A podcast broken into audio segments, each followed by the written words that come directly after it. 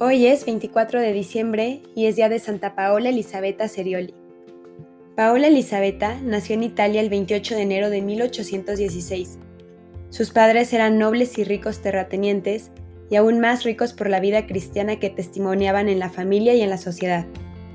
Desde temprana edad tuvo que lidiar con el sufrimiento físico pues era muy enfermiza y espiritual, pues su cuerpo frágil sufría también viendo la miseria muy presente en la época entre las personas del campo, hacia las cuales su madre supo despertar especial atención y cariño.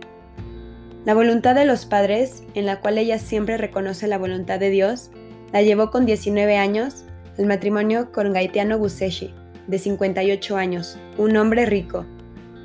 El difícil matrimonio la hizo una esposa dócil y cuidadosa. Tuvo la alegría de engendrar cuatro hijos, de los cuales tres murieron recién nacidos y otro, Carlos, murió con 16 años. Pocos meses después murió también el marido, dejándola sola y heredera de un gran patrimonio. La pérdida del último hijo y del marido fueron para ella una experiencia dramática. Cayó en un estado de gran aflicción y depresión. Se unió con el misterio de la Madre de los Dolores y se abrió, a través de una profunda vida de fe y de caridad activa, al valor de la maternidad espiritual, preparándose de esta forma para una donación total de sí a Dios en el servicio de los pequeños y más pobres. Así, pocos meses después de haber quedado viuda, se hizo religiosa y abrió su palacio para acoger y atender en educación, alimentación y formación espiritual a las niñas abandonadas del campo. En 1857, junto con seis compañeras más, funda el Instituto de las Hermanas de la Sagrada Familia. Habiendo enfrentado muchas dificultades, el día 4 de noviembre de 1863, realiza su más profundo anhelo. Abre la primera casa para la acogida y la educación de los pobres hijos del campo, donando para ese fin su propiedad de Villa Campaña. Escogió la Sagrada Familia como modelo, queriendo que sus comunidades aprendiesen de ella cómo ser familias cristianas acogedoras, unidas en el amor actual, en la fraternidad serena y en la fe.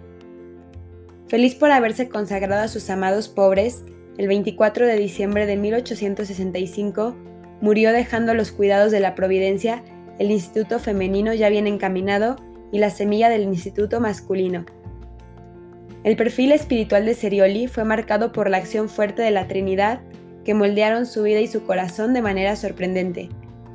En el centro de todo su deseo y actividad tenía siempre una referencia explícita a Dios Padre y a su Hijo Jesús, mas el desenvolvimiento de su testimonio espiritual fue marcado de manera especial por la figura de María, Madre de los Dolores.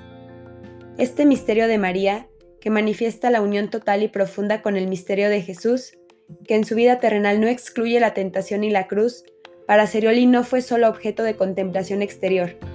Durante el año 1854 se tornó verdadera iluminación que vivificó el destino de su vida y de su obra. Fue así como lentamente se sintió llevada a tener estas actitudes y disposiciones propias de la profundísima relación filial que hubo y hay entre María y su hijo agonizante.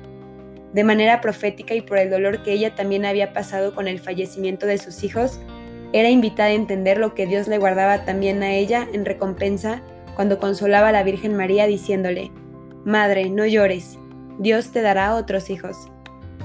Valorizó mucho la dignidad y el papel de la mujer en la familia y en la sociedad, creó colegios para huérfanos, instituyó escuelas, cursos de doctrina cristiana, ejercicios espirituales y recreación y asistencia a las enfermas.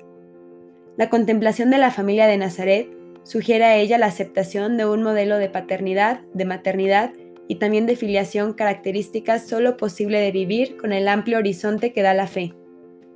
Pidamos a Santa Paola Elisabetta que interceda por todas las familias, para que imiten a la Sagrada Familia y que sea su ejemplo de vida en su vocación, y especialmente hoy, pues mañana es Navidad y es un buen momento para reflexionar en lo que el llamado a una familia santa es, y pidámosle que interceda por todas las personas para que crezca en nosotros ese amor por Jesucristo y por María, y vivamos atentos a las necesidades de los otros. Amén.